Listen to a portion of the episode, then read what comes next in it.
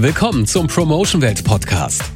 Mit 20 sind die Weichen für die berufliche Zukunft oft gestellt. Blöd nur, wenn der Weg dann in die falsche Richtung führt.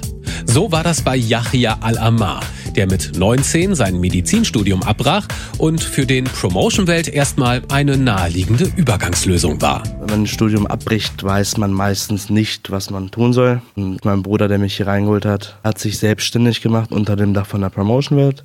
Und lustiger Zufall, er hat seinen Führerschein verloren und hatte dann noch keinen Fahrer. Und da bin ich dann eingestiegen erstmal. Für seinen älteren Bruder machte er also den Chauffeur und er arbeitete auch gleichzeitig als Promoter an Informationsständen. Hier sind die Promotion-Welt-Mitarbeiter das Sprachrohr von Hilfsorganisationen. In ihrem Namen sprechen sie Menschen an, informieren sie und werben um finanzielle Unterstützung. Die Gesellschaft funktioniert nur, wenn der Stärkere eigentlich dem Schwächeren hilft. So ist es bei uns in der Erziehung gewesen. Und so sollte das auch die Werte meiner Meinung nach in einer Gesellschaft sein. Das Wissen, meine Arbeit hilft anderen, hilft auch den Promotern dabei, motiviert und auch freundlich zu bleiben, sagt Miriam Gonsior vom Promotion Welt Organisationsteam.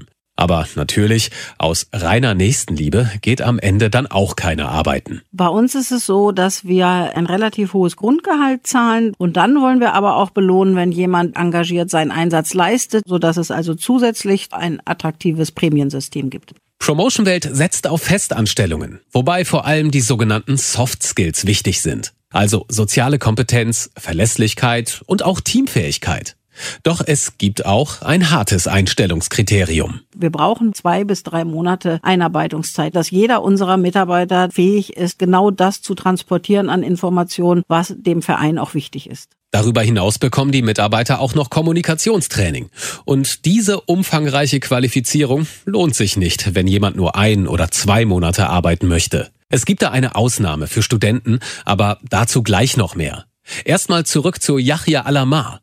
Anfangs fühlte es sich für ihn noch komisch an, Menschen anzusprechen, aber das legte sich und er merkte mehr und mehr, dass das, was er da tut, ihm wirklich liegt. Gerade als junger Mensch will man ja viel rumkommen und das ist in unserem Beruf tagtäglich der Fall.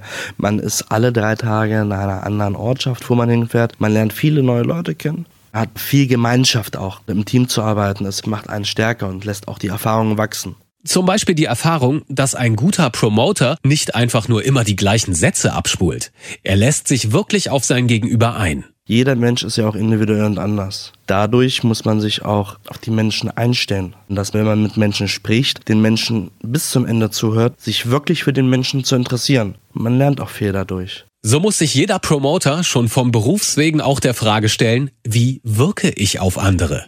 Das ist nicht immer leicht, aber immer lohnenswert, sagt Miriam Gonsior und das oft schon nach kurzer Zeit. Körpersprache, Rhetorik, mein Ausdruck, meine Einwandentkräftung, das sind ja Eigenschaften, die ich mitnehme. Und das stärkt auch für denjenigen, der es kurzzeitig bei uns versucht, das Selbstbewusstsein, womit er dann auch erfolgreich auftreten kann. Selbstbewusstes Auftreten lässt sich nun mal nicht aus Büchern lernen. Und auch das ist ein Grund, warum der Job des Promoters auch was für Studenten ist. Allerdings nur unter bestimmten Voraussetzungen. Wenn jemand sagt, Mensch, ich komme gern jedes Jahr zweimal und ich bin bereit, gerade die ersten beiden Semesterferien voll auf Urlaub zu verzichten, damit ich eben auch auf zweieinhalb bis drei Monate Einarbeitungszeit komme, dann haben wir im Nachgang den Vorteil, dass er als Wiederholungstäter für sechs bis acht Wochen kommen darf und sich trotzdem noch 14 Tage Urlaub gönnen darf, weil er dann ja auch erfolgreich bei uns verdient hat. Und wer weiß, wohin das führt?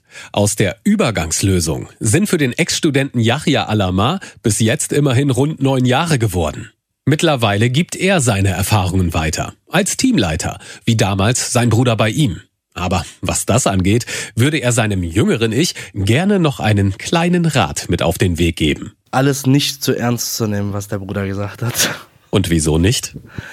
Äh, ja, der Bruder will immer nur einen das Beste. Die Fehler, die er gemacht hat, bringt er mir bei, dass ich sie nicht wiederhole. Und ich habe mir halt vieles zu Herzen genommen. Aber es gibt nichts Besseres, als aus Fehlern von anderen zu lernen. Und dafür muss man, wie bei einem guten Gespräch, vor allem eins machen, und zwar zuhören. Und dass ihr das könnt, das habt ihr ja gerade eben bewiesen. Also, wenn ihr euch gut vorstellen könnt, als Promoter für die gute Sache zu arbeiten und es versuchen möchtet, mindestens zweieinhalb bis drei Monate, aber sehr gerne auch länger, dann geht auf promotionwelt.de und meldet euch. Würde uns freuen. Auf Wiederhören und bis dann.